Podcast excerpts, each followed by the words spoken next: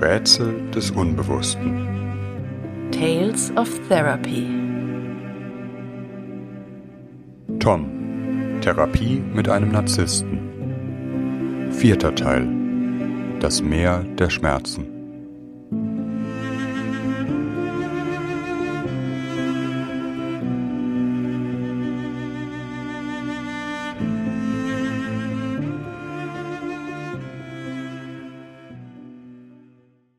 Wie zu allen Fallgeschichten gibt es auch zu diesem Teil das Skript und eine Nachbesprechung auf unserer Förderplattform Patreon. Bitte beachtet vor dem Hören die Hinweise in unseren Show Notes. Die fünfte und letzte Folge dieser Fallgeschichte erscheint in der kommenden Woche. Es ist Herbst in unserem mittlerweile fünften Behandlungsjahr. Über Monate strauchelt Tom, ringt mit seinem seelischen Gleichgewicht. Mal stellt er es für einige Tage her, ist dann fast überschwänglich, überaktiv, dabei rauschhaft überheblich, als wäre er auf nichts und niemanden mehr angewiesen, hätte sich aller menschlichen Belange entledigt, träumt davon, alle Zelte abzubrechen und in Neuseeland neu zu beginnen. Dann wieder, und das ist der vorherrschende Zustand, ist er niedergestimmt, fragil, halb in einem Zustand derealisierter Benommenheit, halb in offener psychischer Krise. Er wirkt an solchen Tagen auch körperlich völlig ausgelaugt. Seine Haut hängt auf einmal schlaff und fahl an seinem Gesicht herunter. Für mich bleibt Tom dabei, obwohl er leidet, immer noch schwer greifbar, auch wenn ich irgendwie mit ihm mitfühlen kann, er mir leid tut. Zugleich weiß ich nicht recht, was ich tun kann, um ihm zu helfen, wie ich wirklich zu ihm durchdringen kann. In dieser Zeit schildert Tom wieder einmal einen Traum. Es ist der erste Traum seit einer ganzen Weile, dem es gelingt, so etwas wie eine kohärente Geschichte zu erzählen. Tom träumt, dass er in einer Favela, einem Elendsviertel in Brasilien lebt, in einer Blechhütte direkt neben der Villa eines Drogenbarons, in dem er ein- und ausgeht. Er ist Mitglied einer Jugendbande, die durch die Stadt zieht und Häuser ausraubt, um dem Drogenbaron Juwelen zu beschaffen. In seiner Wellblechhütte hütet Tom aber ein Geheimnis. Er hat einen kleinen Nacktmull am Strand gefunden, eine unbehaarte und fast blinde Höhlenratte, die er aufzieht. Der Nacktmull sieht sehr hässlich aus und ist völlig unbeholfen, kann sich nicht einmal von alleine umdrehen, aber Tom versorgt ihn und liebt ihn, so sehr wie nichts anderes auf der Welt. Die anderen dürfen davon nichts erfahren. Immer wieder ereignen sich Szenen im Traum, wie Bandenmitglieder Tom besuchen und er in panischer Angst das Tier gerade noch verstecken kann, ihm dabei aber auch Gewalt antun muss, etwa indem er es hektisch in eine Schublade stopft, letztlich aber um es zu schützen. Einmal aber kommt eine ganze Gruppe von Jugendlichen in sein Haus und der Nacktmull wird entdeckt. Die ganze Gruppe lacht höhnisch, auch Tom tut so, als hätte er mit dem Tier nichts zu tun, als wäre es nur zufällig in sein Haus gekrochen. Er leugnet jede emotionale Bindung, um nicht von der Gruppe niedergemacht zu werden. Die Gruppe quält den Nacktmull aus sadistischem Vergnügen, bis alle beschließen, das Tier an den Strand zu bringen. Tom soll es mit seinen eigenen Händen im Ozean ertränken, zur Belustigung der Gruppe. Tom tut es, drückt sein geliebtes Tier unter Wasser, bis es tot ist. Währenddessen spielt er der Gruppe vor, dass es ihm Freude mache.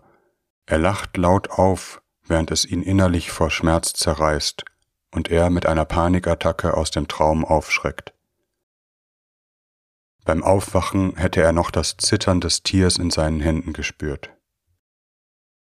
Die ganze Nacht kann er nicht mehr schlafen, auch der Tag ist noch von der Traumstimmung getränkt. Toms Traum erschüttert mich, berührt mich zugleich zutiefst. Mit keinen anderen Worten hat er bislang seine innere Situation, die narzisstische Tragödie, so eindringlich zur Sprache gebracht. Er selbst tötet das in sich, was er doch eigentlich so liebt, damit er nicht schwach wird, denn Schwachsein heißt untergehen. Er zwingt sich zu einem höhnisch herablassenden Gelächter, das seinen Schmerz übertönen soll über das, was er sich selbst antut und allen, die er doch eigentlich liebt. Der Nacktmull ist so ganz und gar kein glanzvoller Traumavatar, kein narzisstisch grandioses Wesen, sondern Sinnbild für etwas tief Verletzliches, bedürftig nach Nähe und einem sicheren Versteck, und gerade darum Toms seelischer Wahrheit so nah. Ich sage, der Nacktmull, das sind auch sie selbst. Tom, wieder so eine Art Slimer? Eigentlich sind die Dinger doch ganz erbärmliche Kreaturen. Können nicht sehen, kein Fell, nix, aber irgendwie auch ganz putzig. Ich. Vielleicht eine neue Variante von Slimer. Aber was an dem Traum so besonders ist, sie lieben diesen Nacktmull mit ihrem ganzen Herzen, obwohl er so verletzlich ist und gar nicht glanzvoll. Ich denke, er ist doch nicht vollständig mit der Zerstörung identifiziert. Er kann, wenngleich nur im Traum, wahrnehmen, dass der Nacktmull eigentlich das Wertvolle ist, nicht der Palast des Drogenbarons. Tom schweigt nachdenklich. Er habe in der Schule einmal in einem Biologiebuch über Nacktmulle gelesen, dass diese sich unter der Erde ganz eng aneinander schmiegen, um sich gegenseitig zu wärmen. Das habe er abstoßend gefunden. Ich, weil es ihnen eigentlich so nahe kommt.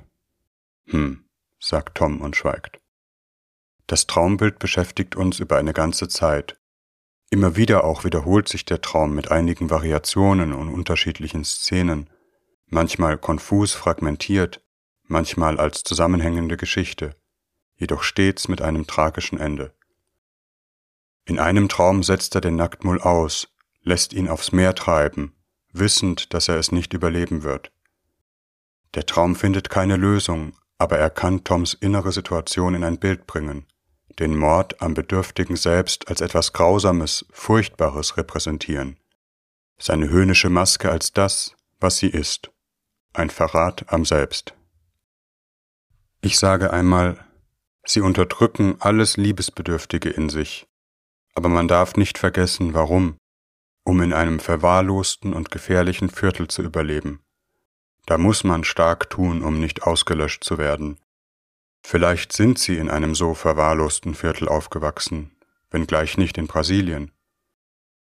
Ich denke auch an die transgenerationale Dimension des Elends in Toms Familie. Die Armut, in welche die Mutter gestürzt wird nach der Flucht aus der Heimat, das Aufwachsen in gedrückten Verhältnissen. Die Bedrohung, ausgelöscht zu werden, mag wohl auch ihren realen Kern haben, in Krieg und Vertreibung gründen, wobei auch hier Täterschaft und Opfersein verschwimmen. Das Schwache auszulöschen, das, was in Toms Worten hilflos und hässlich ist, hohnlachend und gnadenlos zu liquidieren, zeichnen sich darin nicht auch die Fratzen der Horrorgeschichte des 20. Jahrhunderts ab? Etwas, das der Traum gar nicht nach Brasilien hätte legen müssen, sondern das durchaus in Deutschland seinen Ort hat und dies ist in der Therapie nicht mehr zu rekonstruieren gewesen, vielleicht auch in seiner Familie. Die Auslöschung ist in der Familie aber immer auch sozial zu verstehen. Ein Nichts zu sein, nichts zu haben, nichts zu gelten. Die mütterliche Familie verliert mit der Vertreibung nicht nur ihre Heimat, sondern auch ihren sozialen Status. Der soziale Abstieg bedeutet eine tiefe Kränkung als sogenannte Rucksackdeutsche Bittsteller bei den Alteingesessenen zu werden, ein Niemand am neuen Ort, jemand, der unerwünscht ist und sich überflüssig fühlen muss. Ein Gefühl, das vielleicht auch nicht mit Geld und Lastenausgleichsgesetz zu heilen ist, als eine tiefe Verletzung über die Generationen hinweg im Leib der Familie brennt. Das Gefühl, hässlich zu sein, verweist vielleicht auf eine generationenumspannende Verinnerlichung der Erfahrung, nicht gewünscht zu sein. Und aus diesem Gefühl des Hässlichen leitet sich auch der Hass ab, der Toms Seele beherrscht. Entspricht die Ehe ohne Liebe aber mit dem Versprechen von Schutz und Status der Villa des Drogenbarons, in den sich die Mutter gerettet hat? Toms Familie, insbesondere die Mutter und letztlich er selbst, fügt sich nicht fatalistisch in das Schicksal, sondern wendet eine ungeheuerliche Anstrengung auf, sich den Fluten des Elends und der Scham zu entreißen, etwas zu erreichen, aufzusteigen, wobei dies mit einem Gewaltakt gegen das eigene Selbst erkauft ist. Den Nacktmull, das kindliche Selbst ertränken, um dazuzugehören. All dies hat Tom, wenngleich nur noch mittelbar von Krieg, Vertreibung und Armut betroffen, tief verinnerlicht. Die Geschichte wiederholt sich in seinem Innern als eine Seelentragödie und erreicht die Rollen auch an die nächste Generation, seine Tochter, weiter. Tom, Sie beziehen das jetzt bestimmt wieder auf meine Geschichte, meine Kindheit. Ich, Sie nicht? Tom nachdenklich. Doch, doch, da ist schon etwas dran. Verwahrlost weiß ich nicht. War ja alles tipptopp. Darauf haben meine Eltern schon geachtet. Aber, Tom überlegt, trotzdem alles so gnadenlos. Gnadenlos. Eine ganze Weile schwebt dieses Wort noch in der Stille, die entsteht. Ich sage schließlich, wie die Gang in ihrem Traum, der sie sich angeschlossen haben. Wer überleben und dazugehören will, muss das töten, was schwach und hässlich ist. Tom, aber was soll man denn sonst machen? Hier bei Ihnen in der Praxis, da spielen Gefühle vielleicht eine Rolle, aber da draußen in der Welt, da ist man nichts, wenn man schwach ist, da wird man niedergemacht. Ich weiß, wie es ist, fertig gemacht zu werden. Das weiß ich nun wirklich. Sie können mich nicht überzeugen, dass es anders ist auf der Welt. Ich, sagt die Gang, deshalb schnell den Nacktmull aus der Welt schaffen, den wir hier in der Therapie gefunden haben, ihn im Meer ertränken, nicht dass man denkt, das könnten Sie sein. Tom, ist wahrscheinlich das Beste für ihn. Wissen Sie, dieser Ozean, das ist die Welt. Man ersäuft einfach darin, wenn man ausgesetzt wird und sich nicht wehrt und paddelt und strampelt. Aber selbst das hilft am Ende nichts. Ich sage, dieser Ozean, das ist ihr endloser Schmerz. Es entsteht ein langes Schweigen. Tom seufzt. Zum ersten Mal entwindet sich ihm so etwas wie ein menschlich kreatürlicher Laut, wie ein Aufstöhnen seiner Seele. Dann springt er plötzlich auf. Ich bekomme keine Luft, ich bekomme Panik. Ich, es hat sie zutiefst berührt, was ich gesagt habe. Aber Tom ist in heller Aufregung. Er meint, verschwommen zu sehen, zittert am ganzen Leib, kommt in eine psychosomatische Krise, ringt um Atem. Ich habe das Gefühl, jetzt ist er der Nacktmull, der ertränkt wird. Ich lasse ihn aufstehen, im Zimmer umhergehen, bis er sich, die Stunde kommt zum Ende, etwas beruhigt hat. Ich spreche mit ihm ab, wie er den Rest des Tages verbringen wird. Zur nächsten Stunde wird es nicht besser. Tom legt sich schweigend auf die Couch, versucht etwas zu sagen, ringt mit sich. Dann beginnt er plötzlich heftig zu schluchzen und zu weinen. Sein ganzer Körper wird von Eruptionen erfasst. Wieder springt er auf in Panik, er habe das Gefühl, seine Beine sterben ab, er kann sich nicht mehr bewegen, wenn er noch länger liegen bleibt. Mir selber, obwohl ich nicht völlig überrascht von der Entwicklung bin, ist es dennoch bange zumute. Es sind unerträgliche Gefühle im Raum. Ich sage, Sie haben Angst, nie mehr hier loszukommen, hilflos, ohne Beine wie der Nacktmull, aber ich bin nicht der Drogenbaron, ich bin da. Doch der Ozean des Schmerzes droht unseren Raum zu überfluten, ist nicht mehr einzudämmen. Es ist ein traumatischer Schmerz, am Rande des Erträglichen und vielleicht darüber hinaus. Kann Tom in mir, in unserer Beziehung Halt finden, oder ist es zu viel? Bedarf es eines Dritten, eines Psychiaters, der ihm ein beruhigendes Medikament verschreibt? Mit viel Unsicherheit, abwägend, durchleide ich mit ihm die Stunden. Wir vereinbaren zeitweise eine vierte Stunde, nachdem ich das Gefühl habe, Tom braucht die Stunden jetzt dringend, aber auch, weil er es nunmehr zulassen kann, sie zu brauchen. Tom weint in den Stunden unkontrolliert, ringt mit dem Atem, mit Derealisationszuständen, mit Panik, dann mit einer irren Wut, wenn er plötzlich aufschreit, seine Eltern beschimpft, mich beschimpft, die ganze Welt anklagt, ehe er wieder in eine Art zittriges Elend gerät. Tom wird extrem abhängig, er trägt keine Trennung, keine Pausen. Jetzt ist er nicht mehr nur der kleine Junge, sondern Säugling, der an meiner Brust hängt und in panische Angst verfällt, wenn man ihn ablegt.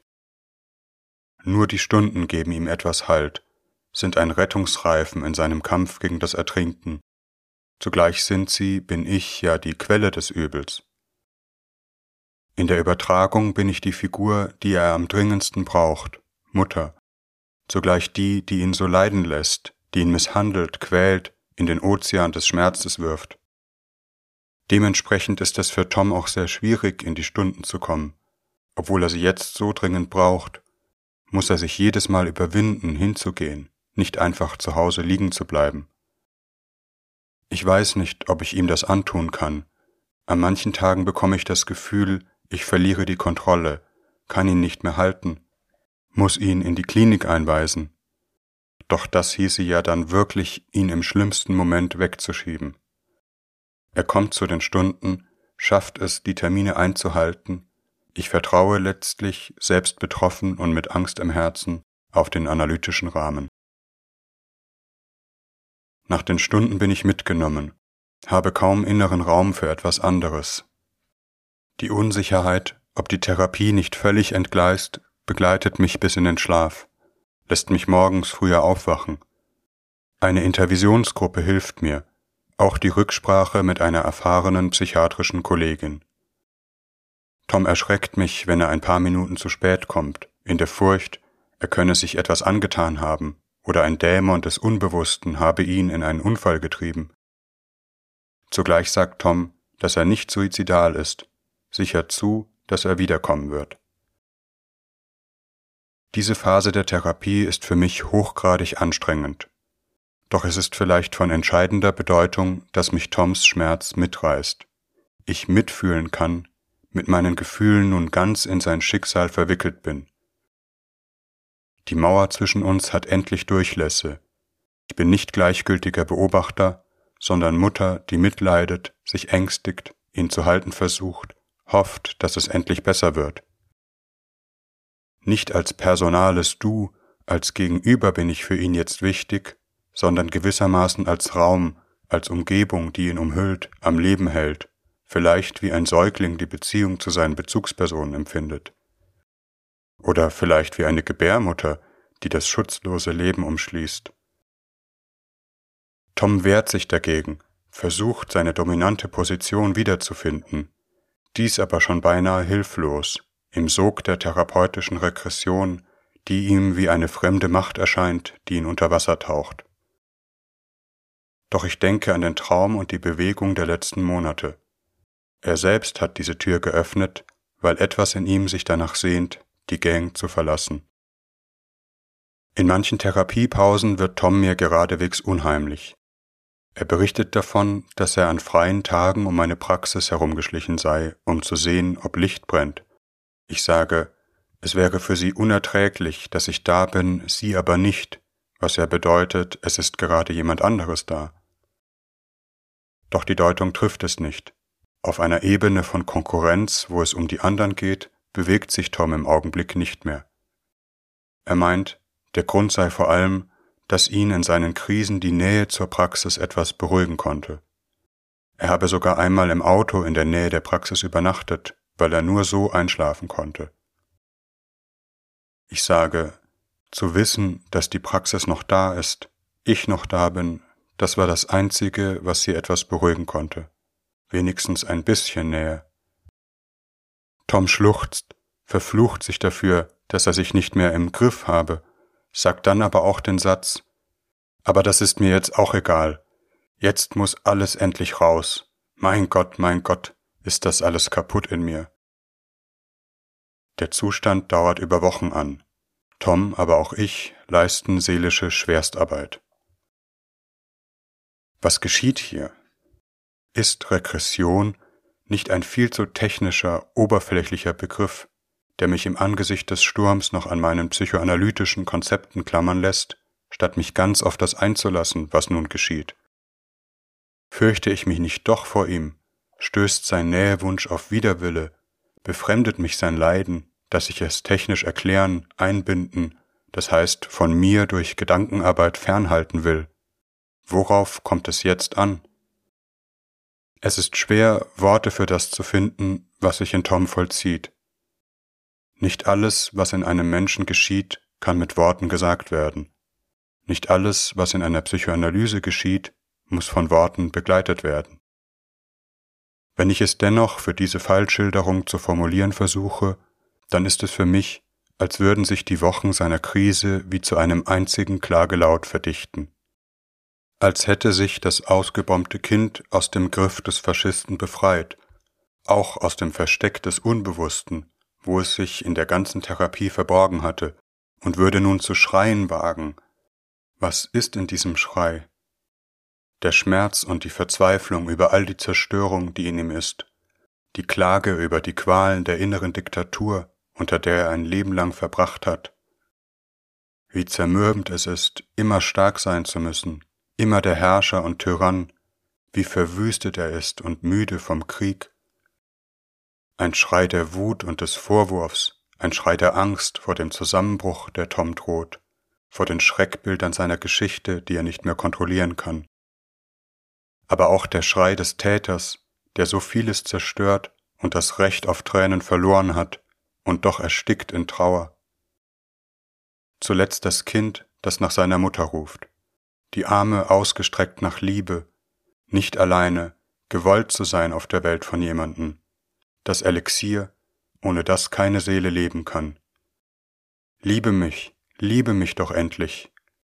Arme, die sich nach dem Gestern strecken, einer verlorenen Mutter entgegen, oder besser, einer nie dagewesenen aber die Arme strecken sich zugleich auch nach mir, auch an mich richtet sich ein Ruf um Hilfe und Beistand.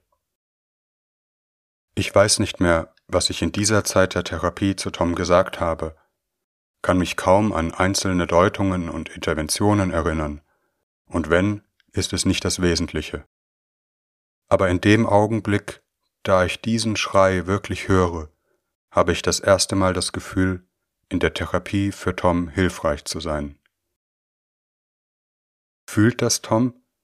Fühlt er, dass ich es fühlen kann, dass ich nicht weiche, obwohl es mich graut und ich mich fürchte, ich mich zeitweilig überfordert fühle, an mir zweifle, und dass ich trotzdem jetzt nicht fortgehen will, sondern mit ihm in das Auge des Sturms sehe, immer wieder in demselben Rahmen und Ablauf unserer Stunden.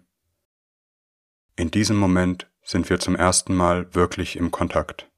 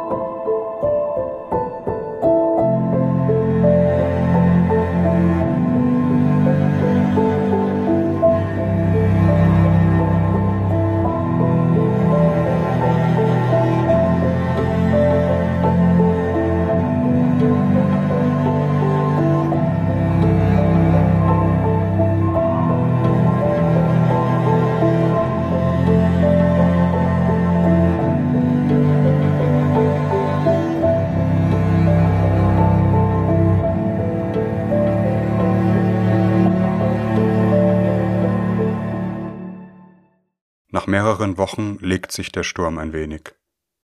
Tom ist erschöpft, zermürbt, gewinnt in den Stunden aber wieder zunehmend an Fassung, kehrt auch, wie als ein Zeichen der Konsolidierung, wieder seine überhebliche Seite hervor. Aber nicht nur. Er wisse nicht, was die letzten Wochen los war, aber es habe sich irgendwie gut angefühlt, vor mir zu weinen. Er hätte sich das nie vorstellen können, vor jemand anderem eine Träne zu vergießen und schon gar nicht vor einem anderen Mann. Ich sage, aber Sie haben es getan und ich habe Ihre Träne gesehen und Sie sind noch da. Tom irgendwie zufrieden, ja, ich bin noch da. Doch Momente der Besserung bleiben sehr fragil. Über ein Jahr lang beschreibt die Therapie einen schwankenden Kurs. Fällt Tom immer wieder in Krisen, von denen ich nicht jede einzelne beschreiben will. Mal eher psychosomatischer Art, mal eher depressiver Natur. Er ringt mit Gefühlen der Abhängigkeit, die für ihn nach wie vor ambivalent bleiben. Immer wieder tastet er nach der einen vermeintlich großartigen Möglichkeit, sich doch über sein Fühlen und Sehnen hinwegzusetzen, sich in einer regressiven Blase abzuschirmen. Etwa, wenn er träumt, dass er in einer Raumkapsel auf dem Weg zu einem neuen Planeten durch das All fliegt. Eine Reise durch die Jahrtausende, er aber ist unsterblich, in seiner Kapsel perfekt versorgt, tief behaglich in dem Gefühl, alles um sich zu haben, was er braucht. Nur eben keine anderen Menschen. Vielleicht durchaus ein Bild, wie Tom die Therapie erlebt, als umhüllende Raumkapsel, nicht als bezogenes Ich und Du. Aber in dem Traum steckt dennoch das Motiv von Aufbruch, von neuen Planeten, auch wenn diese noch Jahrtausende entfernt scheinen. Ich sage, vielleicht sind dort ja andere Menschen und irgendwo auch ich, vielleicht aber auch schon auf dem Planeten, auf dem sie hier leben. Tom ist sicherlich kein neuer Mensch geworden, und es wäre auch ein falscher, narzisstisch grandioser Anspruch an die Therapie, selbst einer so langen, dass sie unter allen Umständen eine Art Neu- oder Wiedergeburt bewirke. Tom bleibt Tom, aber endlich wohnt diesem Satz für mich auch irgendwie etwas Sympathisches inne, will ich ihn irgendwie auch nicht anders. Habe ich aufgehört, die Mutter zu sein, die immerzu von ihm enttäuscht ist? Hat er aufgehört, der Sohn zu sein, der mich immer wieder zur Verzweiflung bringt? Auch das wäre zu viel gesagt. Aber endlich doch wird für mich fühlbar, dass ihm ein wenig seelische Spielräume zuwachsen, zwischen den gnadenlosen Polen vernichten oder vernichtet werden sich etwas Drittes abzeichnet. Die hässlichen Seiten an ihm sind nicht verschwunden, aber, das ist eigentlich das Berührende, sie sind nicht mehr ausschließlich vorherrschend. Er zeigt etwas von sich, das man wirklich lieben kann, ohne dass man eine Wand aus Kälte und Verachtung überwinden, aus dem wilden Getöse das Herz des Nacktmulds heraushören muss. Sein größerer seelischer Spielraum wird nun auch an manchen Alltagssituationen sichtbar. Etwa wenn Tom berichtet, dass er auf der Autobahn von einem Hampelmann rechts überholt wird. Aber, sagt Tom, es war dann doch irgendwie anders als sonst. Es hat mich gar nicht so sehr aufgeregt. Ich dachte, brauchst du jetzt die Lichthupe? Musst du es rauslassen? Nö, lass ihn einfach fahren, soll sich jemand anders mit ihm herumschlagen oder aber eine Szene mit einem seiner Mitarbeiter. Dieser habe einen Fehler gemacht und ist vor ihm gebeichtet. Tom, der konnte kaum sprechen, so viel Angst hatte der, als wäre ich der Henker persönlich. Ich meinte, Sie müssen nicht mit den Beinen schlottern, das passiert doch jedem Mal, das kriegen wir schon hin. Der Mitarbeiter habe erstaunt reagiert, Tom für das Gespräch gedankt. Tom ist überrascht, wie viel Angst der Mitarbeiter vor ihm hatte. Ich finde das nicht so überraschend. Aber dass es so etwas wie eine gelungene, positive Gegenseitigkeit gibt, und sei es in einer so kleinen Szene, das ist für mich wie ein Stein des Neubeginns auf den Trümmern. Tom kann das wahrnehmen, er kann Beziehungen nach einem anderen Schema gestalten als nach oben unten, dumm schlau, mächtig impotent. Manchmal bekommt Tom fast etwas bärenhaft Behütendes gegenüber seinen Mitarbeitern, das mich rührt. Wie kleine Schätze bringt mir Tom solche Berichte aus seinem Alltag. Und es sind wirklich Geschenke an mich, denn sie bedeuten, dass unsere Arbeit vielleicht doch nicht vergebens war. Dann wieder ist Tom aufbrausend, herablassend, gerade wenn er unter Druck gerät oder sich wegen irgendetwas schuldig oder angegriffen fühlt, greifen schnell die alten Muster. Aber selbst in den Ausrastern scheint die Spitze der Heftigkeit gemildert, fühlt man sich als Gegenüber nicht mehr derart von ihm bedroht. In einigen Situationen ist so etwas, man traut es sich kaum zu sagen, wunderbar Normales fühlbar, was bedeutet, Tom muss nicht immer auftrumpfen, der Beste sein, den anderen niedermachen.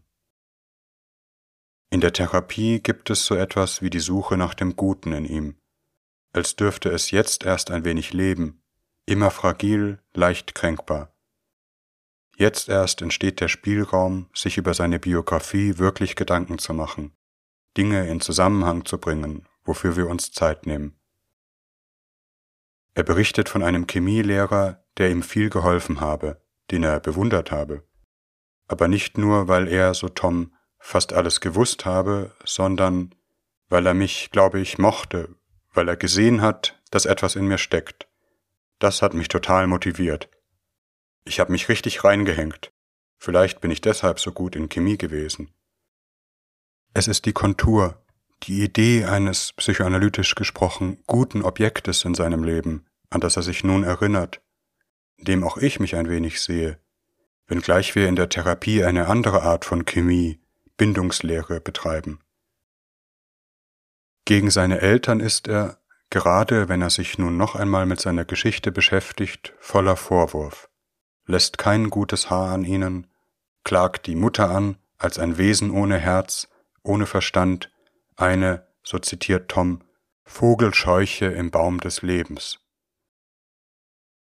Ich kann seine Erbitterung verstehen, frage mich aber, ob es wirklich so einfach ist die Mutter nur als das schlechte, böse Prinzip im Leben, dem man alle Schuld zuschiebt, von dem man nichts zu erwarten hat.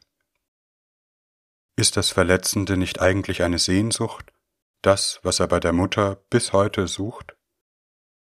Etwas öffnet sich in Tom, als ich ihn frage, ob es nicht auch gelungene, schöne Momente gegeben hat. Tom fällt erst nichts ein, aber er kommt in die nächste Stunde sagt, dass ihn das Thema beschäftigt habe. Wo war etwas Gutes zwischen ihm und seiner Mutter? Irgendwo ist er ihr auch dankbar. Er habe keinen Zweifel daran, dass sie sich sehr für ihn eingesetzt habe, auf ihre Weise das Beste für ihn wollte. Das Schönste sei aber gewesen, wenn sie einmal nicht an ihm herumgemacht habe, sondern wenn einfach mal Frieden war. Ganz selten sei das gewesen. Aber zum Beispiel, wenn die Mutter ganz müde war, da war sie irgendwie zugänglicher. Er erinnert sich an eine Einkaufstour mit der Mutter in der Stadt. Er war vielleicht sieben oder acht und habe die Mutter bei den Besorgungen begleitet, auch da schon ständig mit ihr gestritten. Auf der Rückfahrt im Bus aber, mit den vollen Tüten, sei sie müde und zufrieden gewesen, sogar ein bisschen eingeschlafen. Er habe seinen Kopf auf ihren Schoß gelegt die Leute im Bus haben, so Tom, bestimmt gedacht, wie gut sich die beiden verstehen, und für einen Moment habe ich das auch gedacht. Es macht mich traurig, wie er das sagt. Der Traum von einer harmonischen Beziehung mit der Mutter haftet an einer unschuldigen Szene, in der die Mutter einmal von ihm ablässt und er wenigstens so tun kann, als dürfte er sich bei ihr ausruhen, sich an sie anschmiegen. Ich sage, so eine große Sehnsucht ist in ihnen. Doch die Erinnerungen verletzen ihn, gerade die wenigen Guten sind schmerzhaft, als führten sie ihm seine versäumte Kindheit vor Augen, als würde ihn der Gedanke, dass es auch etwas Gutes geben kann zwischen Menschen, besonders ausgeschlossen und einsam fühlen lassen. Denn es ist etwas, das nicht wiederzubringen ist, nicht wieder gut zu machen letztlich auch nicht durch eine Analyse, so sehr die Erfahrung heilsam ist, doch etwas Liebenswertes an sich zu haben, nicht Schleim zu sein. Auch diese Erfahrung gibt Tom nicht die zerstörten Lebensjahre zurück. In dem Moment, wo Tom so etwas wie Lebendigkeit in sich zulässt, beginnt vielleicht auch etwas wie ein notwendiger Trauerprozess. Die strotzenden Waffen seiner narzisstischen Abwehr waren vielleicht immer auch gegen ein Übermaß an tiefer Trauer gerichtet. Doch sein Leben geht auch weiter, es gibt auch eine Zukunft. Was ist mit Toms Familie, seiner Frau und seiner Tochter und mit seiner eigenen Zukunft? Davon hören wir in der letzten Folge unserer Fallerzählung in der kommenden Woche.